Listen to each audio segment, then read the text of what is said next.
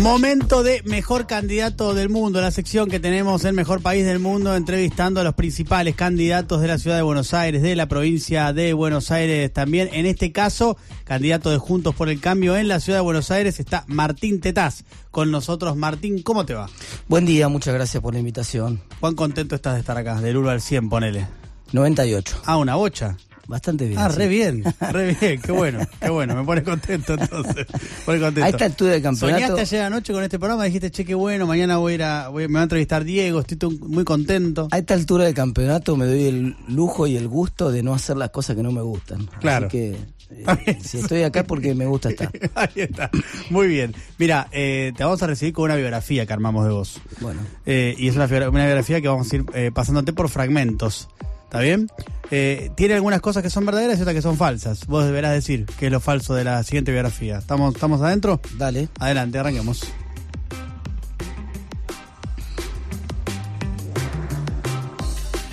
Two hours later. Sí, en, en dos o tres horas después la, la arrancamos. No te preocupes.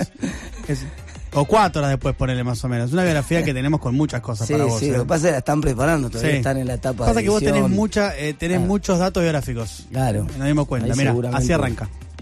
Martín Alberto Tetaz nació en La Plata el 20 de diciembre de 1974. Sus comidas preferidas de chico eran los bifes de hígado y las pastas caseras de su abuela. Desde chico veraneó en la casa familiar de Valeria del Mar. Su actividad predilecta en la playa eran las construcciones de arena, pero no hacía castillitos. Con su palita hacía bancos y cajeros automáticos que llenaba con algas y hacían las veces de dólares.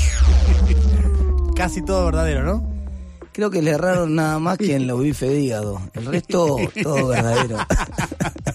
Esta última también hacíamos así. Sí, Está sí. muy bien, en vez de castillito, ya perfilaba para este lado, para el lado de la Hacíamos unos castillos espectaculares, sí, pero, pero era más o menos como los castillos de, como el castillo del Banco Central, venía una ola y se lo llevaba puesto, ¿viste? Hay más, ¿eh? En 2001, Martín Tetaz egresó de la carrera de Economía de la Universidad Nacional de La Plata. Allí comenzó a militar en la Franja Morada. Desde los 18 años está afiliado a la UCR. De la militancia universitaria se llevó la afición por la chicana, una remera de franja que usa de pijama y el tuit en el que afirmó que la gratuidad universitaria la garantiza la Franja Morada. Por suerte, el peronismo no existe en la universidad. ¿Todo verdadero acá? Acá 100% verdad. 100% verdadero. Vamos mejorando. Estamos mejor, ¿viste? Mirá. Tetaz escribió cuatro libros y tiene tres hijos. Dos son mellizos. Tiene una maestría en psicología cognitiva en la UBA y está especializado en economía del comportamiento, rama que estudia las conductas de consumidores e inversores. Se hizo conocido como columnista de la Nata y Majul y por sus predicciones sobre el valor del dólar. Fue defensor de los créditos UBA. Las personas que accedieron a ese crédito al día de hoy le mandan cariñosos recuerdos por todas las vías posibles. También es Este bloque tiene todo falso. 100% falso. Este es 100%. todo Para verdadero. empezar, para empezar, para empezar, son cinco los libros, Sí. no cuatro. Pero bueno, eso no, no importa, puede ser un dato. No, pero está bien, esto es para que vos digas que es verdadero y que es falso. Vamos, vamos pasando el segundo. La maestría nunca la terminé de, de- hice una maestría de psicología cognitiva, efectivamente. Sí. Hice todos los cursos, pero nunca terminé. Me faltan algunos trabajos y la, y la tesis. Eh, así que ahí también está mal. El tercero, antes, antes, de- antes de los UBA tenía algo más que no me había convencido. Ya, me- ya- ya- ya me, me quedé pensando. No era tan relevante ese. Sí, me quedé pensando más en los UBA. Ah, lo de las predicciones del dólar. Ah, sí. Eh, yo lo que siempre hago, como todo economista, es reírme de la gente que hace predicciones del dólar. Los economistas enseñamos en la facultad que no se puede saber el valor de un activo financiero en el futuro. Claro. Vos ya sabes, el, el- el valor del dólar hoy es 100% expectativa sobre lo que va a pasar en el futuro. Entonces vos, en, toda esa información ya está incluida hoy. Vamos, eh, se supone, en- en- por lo menos en un mercado libre, ¿no? Cuando dice el dólar está a 200 o 195 hoy. Bueno, entonces la gente dice, pero entonces después de las elecciones se va a ir a, no sé, 200. Yo digo, ¿por qué? Salvo que las elecciones haya un resultado de ser una sorpresa respecto a lo que estamos esperando, no hay novedad. Ahora, si, si el resultado es sorpresivo, probablemente se mueva el dólar. Pero si no, ya está descontado en el precio de hoy. Lo que ocurrió en, en algunos años es que concretamente Navarro hizo un, un tuit en su momento, un mensaje, una columna diciendo que el dólar se iba a ir a, a 30. Y yo me reí como me río de tanto los que hace, de los que hacen ese comentario. Eventualmente Na- Navarro la pegó. Seis meses después, por otra causa, digamos, distinto a lo que había dicho en la columna, pero obviamente la pegó, ¿no? Pero, eh, pero eso no quiere decir, digamos, que yo haya dicho que el dólar no se iba a mover ni que se iba a mover. Yo y me sigo riendo ahora de los que dicen que el dólar va a salir 400. Ujú. O el dólar va a salir, o, va, a bajar, va a subir. Mira, somos, seríamos todos millonarios si pudiéramos saber eso. y, y, es una de las cosas que más me pregunta la gente. permanentemente, eh, la gente me escribe, permanentemente me dice, che, tengo una guita, ¿qué hago? ¿Dólar o plazo fijo? Eh, ¿Va a subir el dólar? Te preguntan, ¿va a subir el dólar? Están convencidos que los economistas sabemos algo más que el resto. Claro. Y la verdad que no, la verdad que no hay manera de saber, por lo menos en el dólar libre no hay manera de saberlo. Y hay más, ¿eh? Escucha. Este año Martín decidió ser candidato a diputado nacional por Juntos por el Cambio. La boleta en la que secunda a María Eugenia Vidal se impuso con el 33% de los votos. Sus hits de campaña han sido la remera de Ah, pero Macri y la pistola tirabilletes. Antes de noviembre planea algunas otras intervenciones llamativas. Por ejemplo, las zapatillas runners para las corridas cambiarias y los anteojos de realidad aumentada para saber a cuánto va a estar el dólar. Ahí te dimos dos ideas que todavía no Ahí está bien, esas son buenas. esas son buenas, esas son buenas. La otra que me quedó picando fue la de los UBA. ah, te quedaste con eso ahora. Claro, que ese, eh, ¿vos sabés cuántas, cuántas familias pudieron comprarse una casa gracias a los UBA? 120 mil, que estaban mm. completamente excluidas del crédito. Y a todo el mundo le cuesta un Perú pagar, porque hay un montón de inflación y porque los salarios no acompañan. Eso le pasó a toda la economía. algunos de los que tienen un crédito UBA creen que les pasa a ellos por tener el UBA, pero si alquilás es peor inclusive. Lo que pasa es que el, la UBA, el crédito UBA por la fórmula tuvo un alza, más o menos al día de hoy, del 227%. Exactamente el mismo que el supermercado, que, el, que los alquileres, que el colegio de los chicos, que o sea, vos te lo que tenía de bueno el UBA es que vos te comprometías a pagar, digamos, 50 kilos de pan por decir un número cualquiera, y pagaba siempre 50 kilos de pan. Pasa que somos todos más pobres. Bajó, bajó 20%, 22% de salario real en los últimos tres años. Claro. Somos todos más pobres. Entonces, ahora yo no veo, lo que me llama mucho la atención, digamos, es que nunca vi ninguna eh, protesta masiva de los UBAs. O sea, por supuesto todo el mundo tiene derecho a reclamar, es legítimo, yo me parece que eso siempre lo respeto, todo reclamo es legítimo, está perfecto, pero claramente las señales masivamente se aceptaron, fueron la única oportunidad de comprar una vivienda y la gran mayoría de la gente está conforme. Yo no vi ninguna, que ellos 120 mil familias son casi 500 mil personas. Yo no vi ninguna vez una marcha de, no digo 500 mil, 5 mil. Pero el 1%. ¿Pero vos decís que quedaron conformes la mayoría? Sí, eh, no, quedaron enganchados? Con el, crédito, con el crédito está todo el mundo conforme. La desesperación de todo el mundo, pero no de solamente los UBA. Sí. De los 45 millones de habitantes en la Argentina, es que en los últimos tres años se te corrió el arco. Sí. Entonces no llegás, no llegás a nada, no llegás a comprar la comida, no llegás a pagar los remedios, no llegás a pagar el alquiler, no llegás a pagar el crédito. O decís, no, pero yo antes, hace tres años, eh, estaba relativamente bien. Claro, ganabas 25% más de lo que ganás ahora en términos reales. Te pasó por arriba la inflación como nos pasó a todos. Quiero decir, no es un problema de crédito eso. El crédito en sí está funcionando bastante bien. ¿Cómo es el congelamiento de precios? Frío, helado como, como, como buen congelamiento. No, no, es una medida que no funcionó nunca, el gobierno sabe además que no va a funcionar. Es una suerte de, sesgo de acción, ¿no? Es como, viste que hay un estudio de penales en el fútbol, que es el de este ¿De ¿Quién patea primero y quién patea...? No, no, no ah. hay varios, sí, ese ah. también, pero hay uno, hay uno que estudia para qué lado se tiran los arqueros, ¿no? Y el arquero supuestamente es un piedra, papel y tijera al fútbol, ¿viste? Vos, eh, estás viendo cada uno lo que va a poner el otro. Si va a patear al medio o a uno de los dos palos. Vos tenés que elegir uno de los tres. Pero los arqueros se quedan muy poco en el medio. Proporcionalmente se quedan menos de lo que la, lógica sugeriría.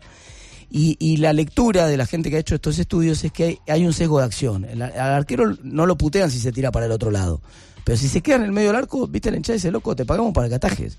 Entonces el funcionario a veces acaba de asumir, ¿no? Te, sos Feletti, te dicen, che, tenés que ser secretario de comercio. Eh, bueno, me, acaban de nombrar, tengo que hacer algo, tengo que hacer algo. ¿Qué puedo hacer? ¿Qué sé yo? Congelo. ¿Va a servir para algo? Él sabe que no. Todos saben que no, porque además hay historia en la Argentina y en el mundo. Nunca, jamás en la vida sirvió. Pero para cuando vos te des cuenta que ya no sirvió, bueno, pasaron las elecciones y vos le echás la culpa a que en realidad no te lo respetaron las cuatro empresas grandes y además una pelea entre las empresas, digamos y generas toda una pantomima y mientras tanto los precios siguen subiendo. ¿Y como algo temporario no funciona? Por lo menos para contener eh, mientras se trata de trabajar en medidas más macro, como algo temporario. si el shock que generó los aumentos fuera temporario, podría ser. supongamos, pongo un ejemplo concreto. Ni bien empezó la pandemia, De golpe el gobierno dijo, controlo el precio del alcohol en gel y puso un precio máximo al alcohol en gel, ¿no? Igual lo puso por arriba del precio de mercado, una cosa medio insólita, es como decir velocidad máxima 300 kilómetros por hora en la ruta, ¿no? Pero no importa, pero el, punto que quiero hacer es, era porque recién empezaba la pandemia, nadie sabía cómo organizarse y el Estado, había un shock que presuntamente iba a durar poco, entonces lo puso con carácter excepcional.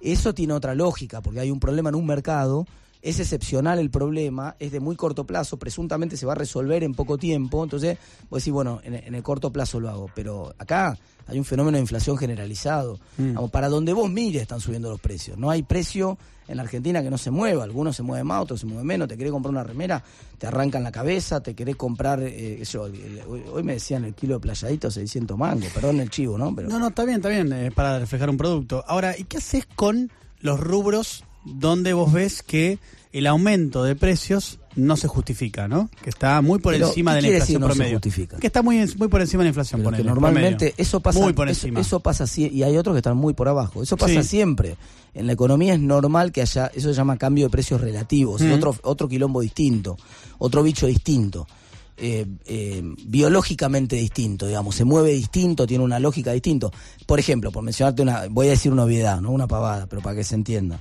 eh, que yo eh, ahora viene el verano y te van a subir los precios de los alquileres en Mar de Plata Sí, una cuestión estacional. Claro, después cuando pase verano van a bajar. Sí. Vamos, entonces vos tenés un montón de precios de la economía que se mueven. Nos faltan tomate, porque por esta contrastación el tomate. Bueno, Está eh, bien. sube el precio del tomate. Eso, es- esos son precios que están subiendo y, ba- y bajando. Por ejemplo, Eso es lógico. textiles. Pero- te pongo el ejemplo pero de no hay textiles. especulación de por medio también. No, no hay ninguna. ingresa esa, esa No, no. dimensión para vos? No, no. absolutamente no.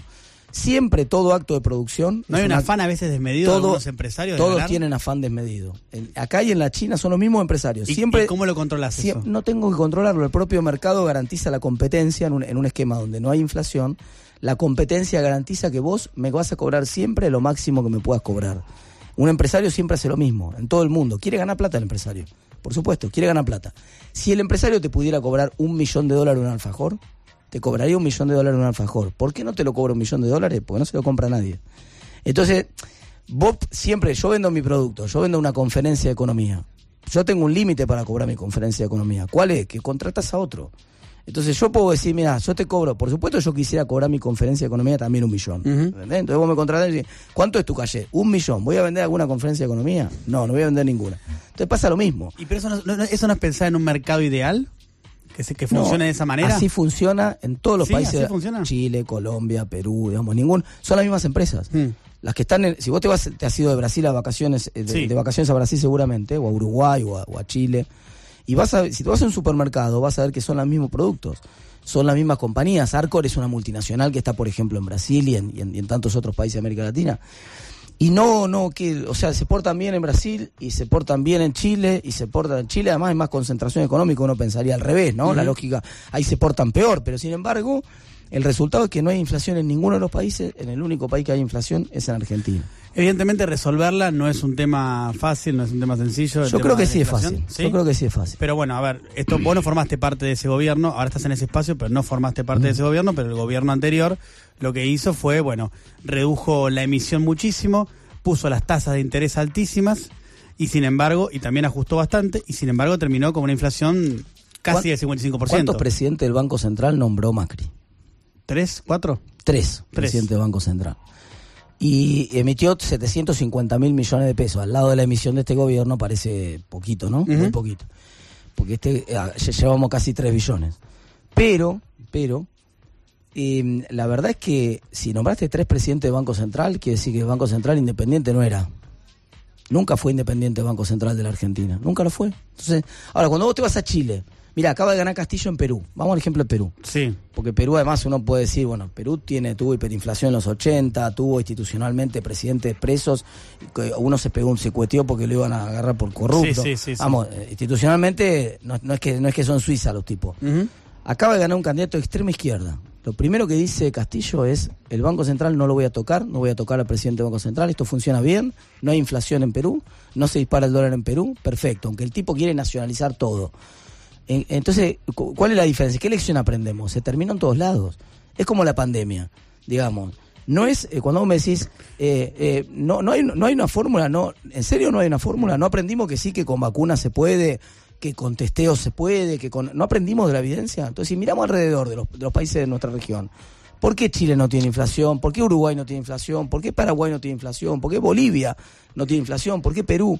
¿Por qué no cambia cuando, no es un premio ideológico, ¿por qué no cambia cuando gana la izquierda en Chile o cuando gana la derecha en Chile? ¿Por qué cuando estaba Mujica no había inflación en Uruguay, tampoco ahora que está la calle hay inflación, no importa la izquierda o la derecha. Y a ver, eh, digamos, entiendo lo que vos planteás del Banco, del banco Central. eh, de hecho, cuando he- te he entrevistado en otras oportunidades, tenés la idea de presentar un proyecto al respecto, ¿no? Del Banco. Central. Ahora después, Independencia del Banco Central. después lo, lo vamos a hablar también eso. Ahora, en, un país que tiene arriba del 40% de inflación, de pobreza, perdón, como es la, la Argentina, eh, ¿cómo haces para bajar la inflación con ese margen de pobreza sin hacer un ajuste, un ajuste brutal? Mira, es que, traerí- que traería, y esto ya es una, una, una concepción, entiendo peores consecuencias aún, ¿no? pero es que parece contradictoria la- el, el- el argumento que hay detrás de la pregunta si lo pensás. Porque, A ver.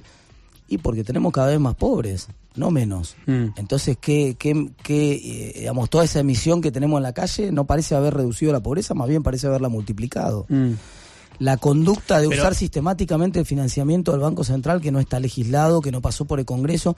Alberdi en, el- en la Constitución del 53, a propósito, le sacó al Ejecutivo la posibilidad de emitir impuestos, la posibilidad de colocar deuda, la posibilidad de, eh, eh, de, de determinar gastos y la posibilidad de emitir dinero. Las cuatro se las dio justamente al Congreso. Dijo, no quiero que el Ejecutivo toque la máquina de hacer billetes. Se la dio al Congreso, porque había visto lo que pasaba con la suma del poder público en la provincia de Buenos Aires con Rosas en su momento. Lo dijo él así, ¿eh? Sí. no, no lo estoy inventando yo. Entonces, eh, eh, al contrario, todos los procesos desinflacionarios exitosos en el mundo son expansivos. Crece la actividad económica y baja la pobreza.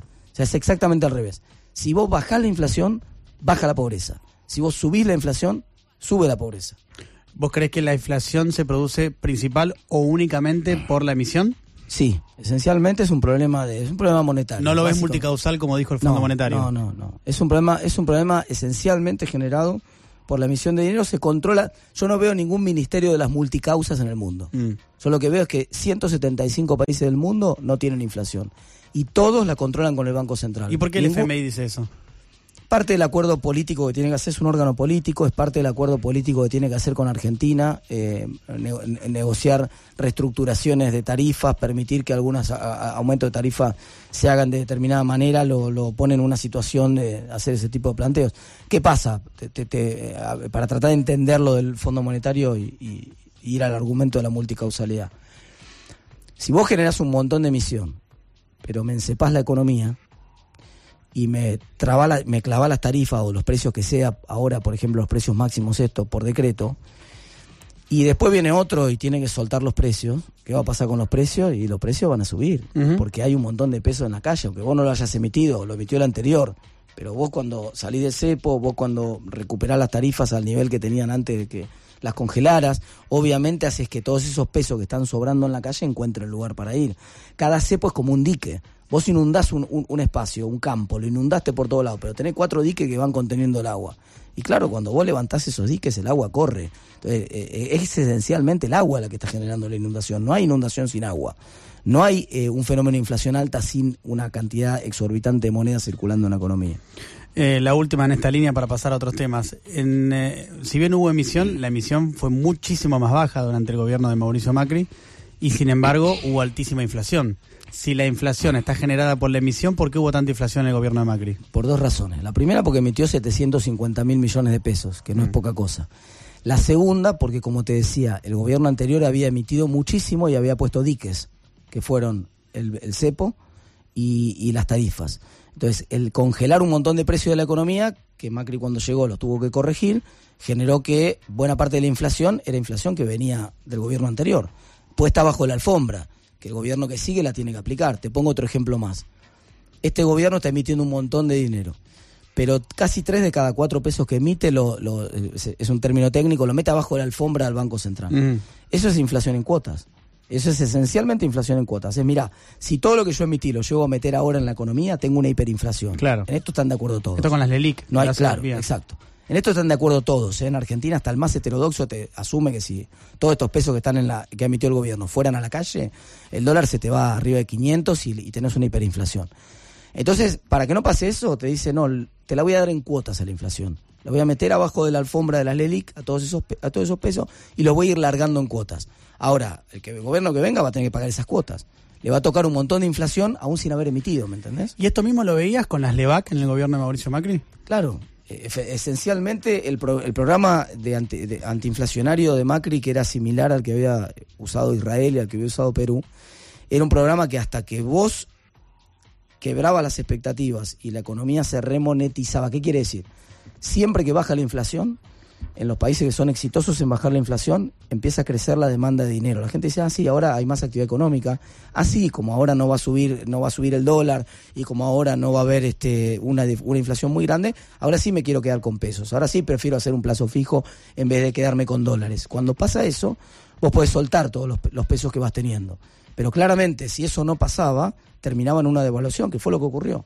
Si finalmente, cuando no se recompuso la demanda de dinero en Argentina, todo ese stock del, del EVAC se terminaron licuando en la devaluación primero de 2018 y después del 2019. Y además ahí también favoreció mucho la especulación financiera, ¿no? Porque entró mucha gente en dólares para comprarle back, compraron, compraron, que esa compraron, gente- compraron, y en un momento dijeron, nos vamos, nos vamos, nos vamos. Pero y vos sabés que esa gente perdió como en la guerra, ¿no? Sabés que en promedio, sabés que en promedio la operatoria esa del ELIC le dejó al Banco Central eh, 13 mil millones de pesos de, eh, no, perdón, 13,5% de Sí. rentabilidad. Está bien, O sea, pero, digo, pero más allá de eso, que, que ese dato no lo tengo, puede ser lo que vos decís, obviamente que lo que lo conoces, lo que te digo es cuando se fueron, cuando dijeron desarmemos la posición del EVAC, vamos, queremos los dólares, ahí empezó la corrida. Sí, Digo, exactamente. entonces, la cantidad de EVAC era demasiado grande, ¿no? Digo, por eso Sí. no se pudo En- resistir en- y en- rápidamente fue a recurrir al fondo. en, en proporción a la que tenemos ahora, casi la mitad de la que tenemos ahora, pero Claro. era una proporción grande. Pero ahora hay otras restricciones El- con el no, tema no, del- lo de, lo de ir del al dólar. fondo, lo del fondo en realidad fue porque el gobierno tenía un camino, un sendero muy gradual de reducción del déficit y, y cuando se le corta el financiamiento en el 2018 tenía que pagar un montón de vencimientos de deuda y ya no lo- el, mer- el mercado no le prestaba más para pagar esos vencimientos. Entonces esencialmente lo que hizo fue tomar la- toda la plata del fondo para cancelar deudas que se vencían en 2018 y 2019. Fíjate vos que la deuda en esos dos años no subió. O sea, el, el monto de deuda, 320 mil millones de dólares, esencialmente fue el mismo en 2018 y en 2019, a pesar de que habíamos tomado esos 44 mil millones del fondo. No creció 44 mil millones la deuda. ¿Por qué? Porque con esos dólares se pagó otra deuda de vencimientos del de- del sector privado que había esos dos años. Cambiemos de tema. Tenemos eh, una. ¿Viste las reacciones a, eh, a los videos de YouTube? Las Sí. video reacciones. Sí. Acá tenemos eh, audio reacciones. Bueno. Pasamos algunos audios y vos eh, directamente, apenas termine el audio, reacciona, decir lo que vos quieras. Dale. El primero es de Javier Milei. A ver qué dice. ¿Sabés qué, Larreta? Como el zurdo de mierda que sos, ¿sabés qué? A un liberal no le podés ni lustrar los zapatos, Sorete. Te puedo. Te puedo aplastar. ¿Sí? Aún en silla de ruedas, a ver si lo entendés. ¿Sabés a dónde la vas a ir a buscar, pelado Pero, asqueroso pero- de mierda? El problema de esas expresiones extremas es que todos somos comunistas. Eh, Yo tuve una discusión con algunos seguidores de Milei hace un par de meses atrás, o hace un mes atrás, y hicieron un hashtag que era tetás comunista. No, yo No, claramente- era, era, era, claramente era- no. eso te digo, era, de- de- era tan, tan gracioso, tan Sí. gracioso como, como que yo diga eh, iglesias afrodescendientes. ¿entendés? No, eh, es, no, no, es ridículo. Entonces, si todo el que piensa distinto que yo es comunista, o es zurdo, entonces, más allá del disvalor de ser comunista o de ser zurdo, quiero decir, te ponen en una posición tan extrema que es imposible construir absolutamente nada, porque entonces, ¿qué, qué queda a la derecha de Milei? La pared, Claro. ¿entendés? Entonces es muy difícil. ¿Y cómo ves que después de este tipo de expresiones muy violentas, obviamente, eh, un sector de Junto por el Cambio, Patricia Bullrich, por ejemplo, se acerque tanto a Javier Milei? Lo que pasa es que buena parte del diagnóstico que hace Javier es certero respecto de que tenemos un estado demasiado grande para lo que produce, que no, no, que no funciona bien, que Bueno, pero tenemos muchos impuestos, Vos que, querés hacer un que proyecto la de ley. es un desastre. Vos querés hacer un proyecto de ley para eh, que el Banco Central sea más independiente y Milei lo quiere quemar el Banco Central. Digo, Bueno, son por eso, dos por eso, posturas muy por eso distintas. yo, por eso yo milito en un espacio distinto del que milita. Yo tengo posturas distintas en muchos temas. No, vos sí, digo, eso pero hay sería, gente de eso sería que lo, se eso sería lo de menos. Te voy a decir tres grandes diferencias. Tres grandes diferencias. El espacio de Milei y, y Javier en particular niega el, el calentamiento global. Totalmente. Nosotros tenemos una agenda de, de combate del problema de calentamiento global, una agenda medioambiental muy grande. Eh, el espacio de Javier niega las brechas de género. Es un Sí. dato de la realidad, es ser Sí, sí, terraplanista. Digamos, el- hay, un, hay un, un- un departamento del CEDLAS, ayer lo presentaron, me invitaron a la presentación, yo ya por la- lamentablemente no pude ir, pero que se dedica justamente a estudios de género para medir y cuantificar esa brecha. Claro, Entonces, sí, sí, sí. Vos me podés discutir si la brecha es 20 y si está mal medida en vez de ser 20%. No podés negar la 19, existencia de la brecha. No me podés negar Claro. la existencia de la brecha de género porque, insisto, es ser terraplanista directamente. El espacio de Javier quiere arancelar las universidades. Y nosotros, una de las garantías que tenemos dentro de nuestro espacio, y que, es, una, es una, para nosotros una bandera muy importante, es la gratuidad de la, de la educación pública en Argentina.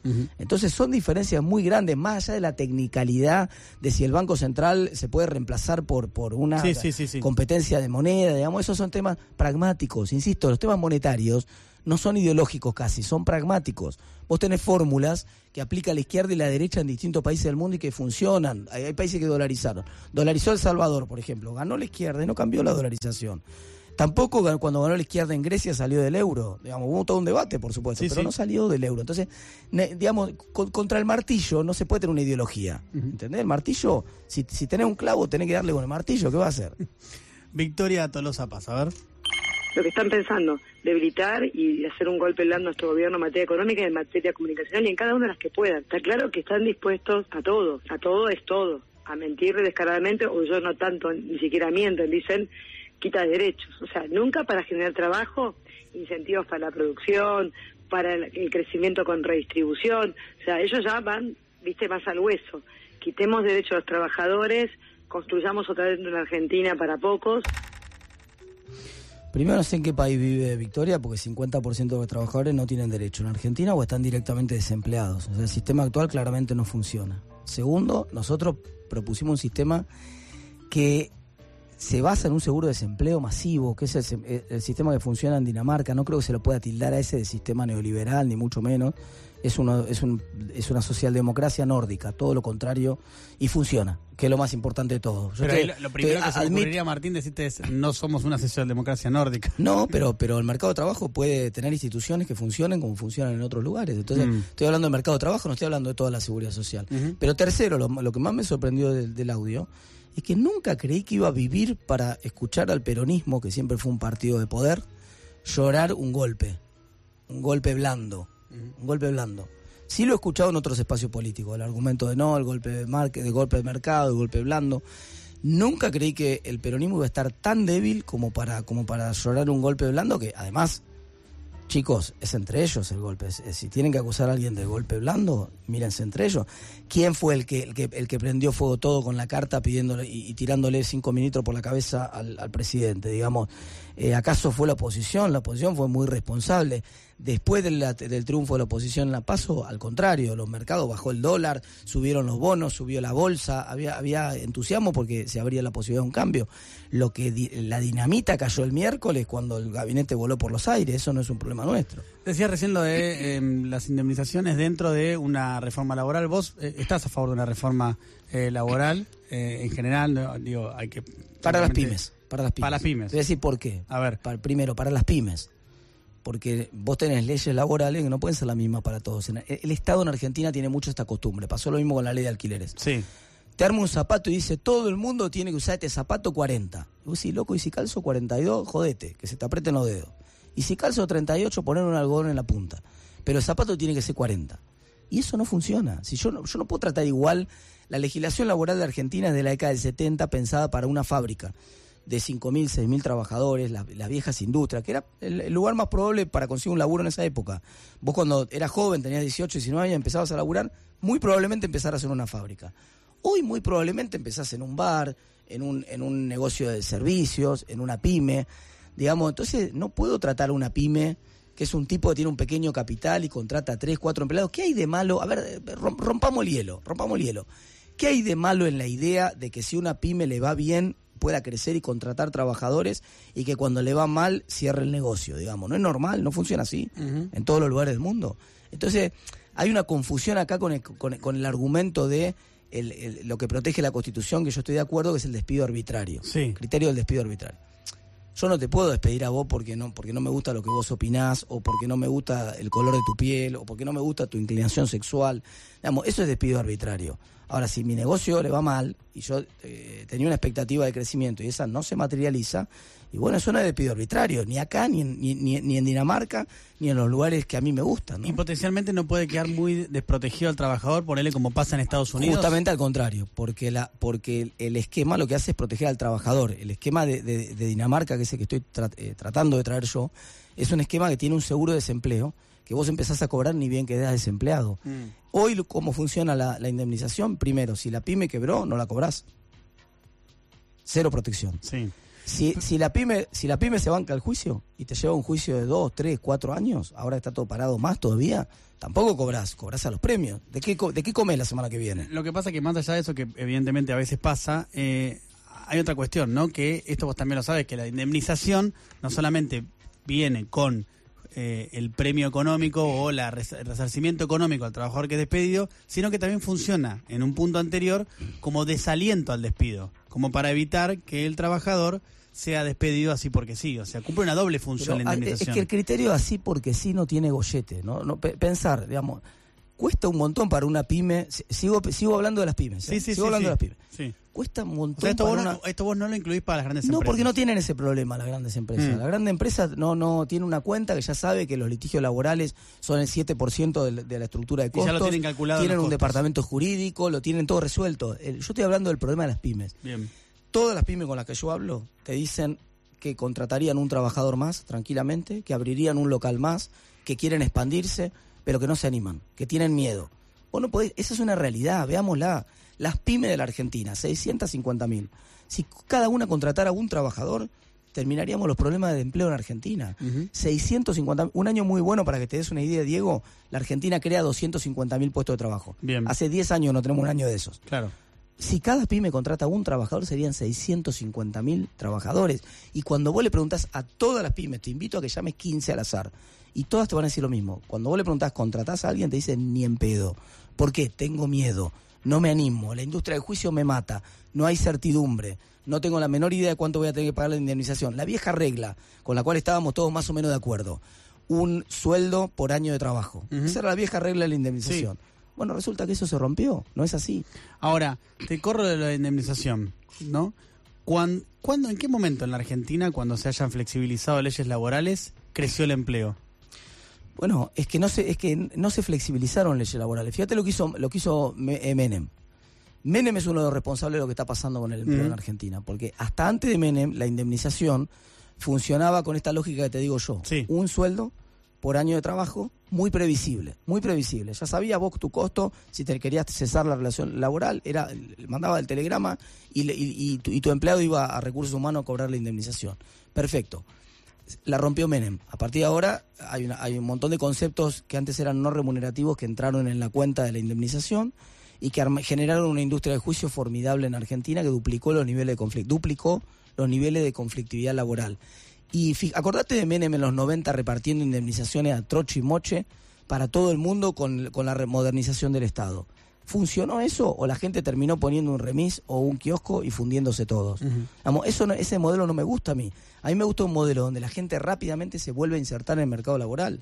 Que el desempleo sea un accidente, no no- una condición ¿Y permanente. eso no lo conseguís con crecimiento? Vos siempre hablas de crecimiento. supuesto, Cuando por vos observás los años de mayor crecimiento de la Argentina, que es verdad que hace mucho que la Argentina no crece, Ah. pero cuando vas para atrás y observás los años de crecimiento en distintos periodos, que no son tanto tampoco, pero observás, Sí. ves que hay un crecimiento del empleo. Por supuesto. Van de la mano. Claro que sí. sí. Y entonces no hay que apuntar a eso más que a la cuestión de Las las dos- leyes. No, no, son dos cosas, a ver, son dos cosas eh, que van de la mano, pero que, pero que son condiciones necesarias. Si yo hablo con todas las pymes, por supuesto, en un contexto como el actual, si vos me decís, mirá, yo no sé lo que va a pasar la semana que viene, y la gente tiene miedo que el gobierno se vuelva loco después de las elecciones, o que Cristina se pelee con Alberto, que pasen alguna de estas cosas, vos me preguntás, ¿contratarías un trabajador regalado? Y yo te digo, regalado no, gracias, es caro. ¿Me entendés? O sea, no es un problema de costo laboral, ni es un problema de leyes laborales en un contexto de incertidumbre como el actual. Igual no contrato trabajadores. Pero en un contexto donde se despeje la incertidumbre macroeconómica del país, baje la inflación con la fórmula que estoy planteando yo, la, la eco- la economía empieza a crecer, ahí es muy importante la cantidad de empleo que vos crees, depende de las condiciones. Entonces, si ahí yo veo que me conviene, que soy una pyme, digo, che, sí, puedo abrir un local más. Ahora da para abrir un local más. Ahora se estabilizó, estamos saliendo, digamos, le, hago la propaganda gratis al gobierno. Estamos saliendo Entonces, bueno, me entusiasmo con abrir un local más, con hacer un proyecto. Alguien me invita a la costa y me dice, che, estamos por abrir un barcito en la costa, te venís, ponemos guita. Yo, "Va- perdón, ¿van a contratar gente? Porque hoy si van a contratar gente, la respuesta de un pyme es ni en pedo. Contratando gente no quiero contratar gente. Entonces, eso es un problema. Estamos el mejor candidato del mundo con Martín Tetaz, candidato de Juntos por el Cambio en la ciudad de Buenos Aires. Tenemos eh, una microsección dentro de esta sección que es Dice un ser querido. En este caso, tu hermano nos dejó un audio. Eh, a ver qué dice tu hermano. Hola, soy Gastón, el hermano de Martín, y recuerdo que éramos chicos, Martín tendría 15 años y yo 13, estábamos de vacaciones en Valeria del Mar. Martín estaba aprendiendo a manejar y nuestro papá se va a dormir la siesta y Martín me dice, Gastón, vamos a dar un paseo con el auto. Bueno, dale. Encaramos para el lado de Cariló.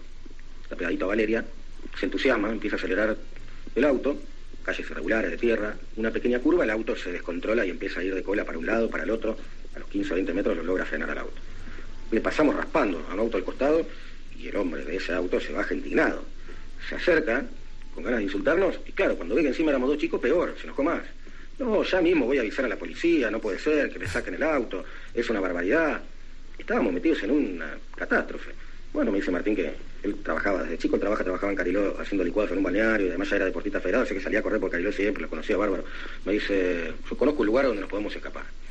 Bueno, finalmente entonces encontramos el lugar, pero cuando ya estamos por pasar a Valeria, el auto se encaja.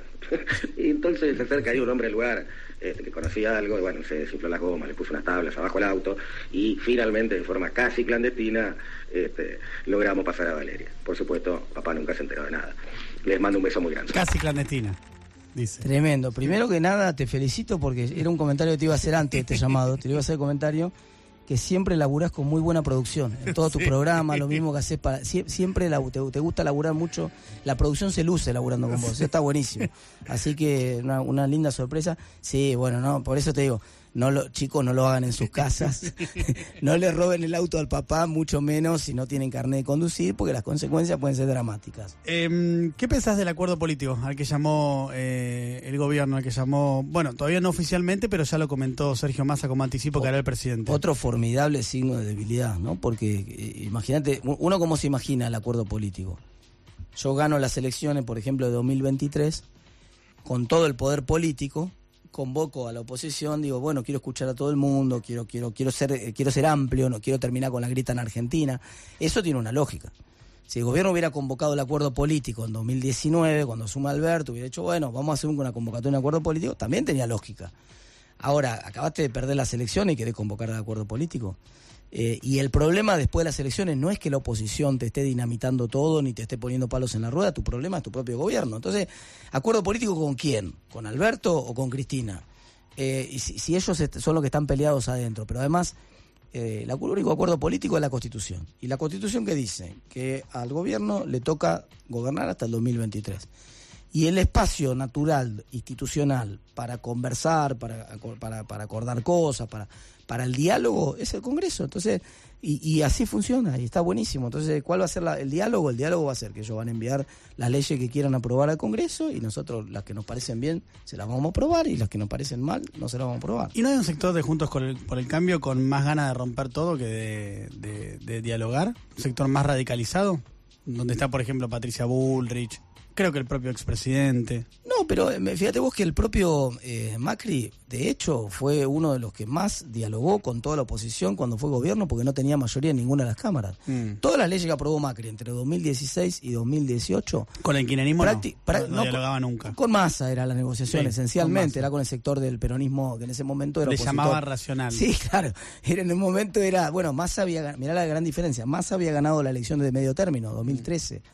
Hoy estamos ganando nosotros la elección de medio término si se repite el resultado de las pasos. Entonces, eso nos da la ventaja de no tener que ir a negociar nada en el 2023. O sea, ese debate de- del ala dura o el ala blanda se va a tornar abstracto en el 2023, porque nosotros no tenemos ninguna necesidad de acordar absolutamente nada. En todo caso, en todo caso, el diálogo es a los efectos de darle una mayor base de sustentación a las a la, a las propuestas de la reforma que vos haces para asegurarte que sean reformas que duren en el tiempo. Che, miren, vamos a ir con esta reforma. Sí, la verdad que la podemos aprobar de prepo en la Cámara porque tenemos mayoría en las dos cámaras, pero ¿Qué les parece si la conversamos a ver si esta reforma trasciende el periodo de gobierno nuestro? Y ustedes ya le dan garantía a esto de que lo aprueban y entonces para cuando venga el gobierno de ustedes, si les toca cambiar dentro de cuatro o ocho años, lo van a mantener, digamos. ¿No estaría bueno eso? Eso parece bastante razonable. Eso es una cosa. Lo que, lo que por supuesto, mucha gente teme es el, el, no ese diálogo, no ese espacio, que, que el espacio ese congreso, insisto, para eso, sino la, la, las famosas mesas políticas, en las cuales eh, no tienen que existir, porque no están en la Constitución la mesa política, digamos. Vos tenés que, el Ejecutivo te toca gobernar a vos, manejalo vos. Diálogo, ahí no, no, no hay margen para nada. ¿Cómo es lo que va a pasar el jueves? La citación a declaración indagatoria del expresidente por espionaje ilegal a las familiares de las víctimas de la Mirá, me huele, yo re- realmente te digo, no, no coincido en la estrategia de Macri de ir a declarar ahora el jueves, yo directo, yo hubiera anunciado, cuando, cuando me llegó la citación, hubiera dicho, miren, esto claramente es política la citación, yo voy a ir a declarar con mucho gusto cuando pase la elección. Al otro día, es más- el 15 de, de, de- de noviembre, cuando pase la elección, me voy a presentar a declarar. Así suena a mucho manoseo, eh, en fin. Eh, me parece que no, que no, no, no comparto la decisión de Macri de finalmente haber ido. Me parece que tendría que haber dicho sí. ¿Para vos no se voy a tiene que presentar. presentar? Sí, se tiene que presentar, pero, Pero después de la el- elección. El 15 de noviembre. Mm. Lo que pasa que ahí también eh, la denuncia tiene ya un año, ¿no? La denuncia la hace la actual AFI a partir de documentación que encuentra en la AFI y es por Todo medio raro, ¿viste? ¿Sabe? Con Pero- documentación. ¿Vos te parece que van a encontrar documentación en la AFI? ¿Cómo es eso? Que Bueno. encuentran documentación en la AFI. Bueno, sí. Son esas cosas medio insólitas que pasan. ¿Se imaginan? Pero eso, eso, eso no me parece tan raro porque está en el expediente, digamos, esa documentación. No me parece tan extraño sí. eso. Después la justicia deberá determinar si hubo o no responsabilidad del expresidente en esta situación, pero pensemos que Gustavo Arribas y Silvio Magdalani, uno y dos de la AFI, están procesados en cuatro causas de espionaje ilegal distintas, no en una. Por lo tanto, pareciera que hay herramientas para pensar que en la AFI se llevaban a cabo actividades que realmente no se condecían con la actividad legal de la AFI. No lo sé, no lo sé, no me consta, pero me parece que el, el- justo me, me huele mucho, demasiado sospechoso que aparezca de- después del resultado de la paso una citación eh, entre en el medio del proceso electoral, demasiado raro, digamos, eh, eh, no podía hacer la citación el 15 de noviembre y, y nos sacábamos toda duda respecto de esto, y el presidente se presentaba como corresponde, digamos, me parece que eso era mejor para todos. Ujú. Em, para cerrar, eh, nosotros tenemos, eh, ¿viste? ¿Alguna vez llamaste a una radio y dejaste tu mensaje y dijiste muy bueno el programa? Sí, claro, obviamente, por supuesto. Acá lo hacemos igual, exactamente de la misma manera. Em, te vamos a poner como el, el momento para grabar, tenés que decir lo que quieras decir y eh, pedir un tema y cuando terminás de pedir el tema decir muy bueno el programa. Bueno, ¿Se buenísimo. entendió bien la consigna? Sí. Dale. A ver. Chicos, los llamo para decirle que la radio está muy buena, la producción la rompe y yo siempre quise despedirme y siempre quise escuchar al aire un tema que es el que cantaba, el de la que no cantaba, en realidad, de la canción de Rocky, Eye of a Tiger. Muy buen programa. Muy buen programa. Ahora sí. Gracias Martín Tetaz por haber venido acá a Mejor Candidato del Mundo. Muchas gracias.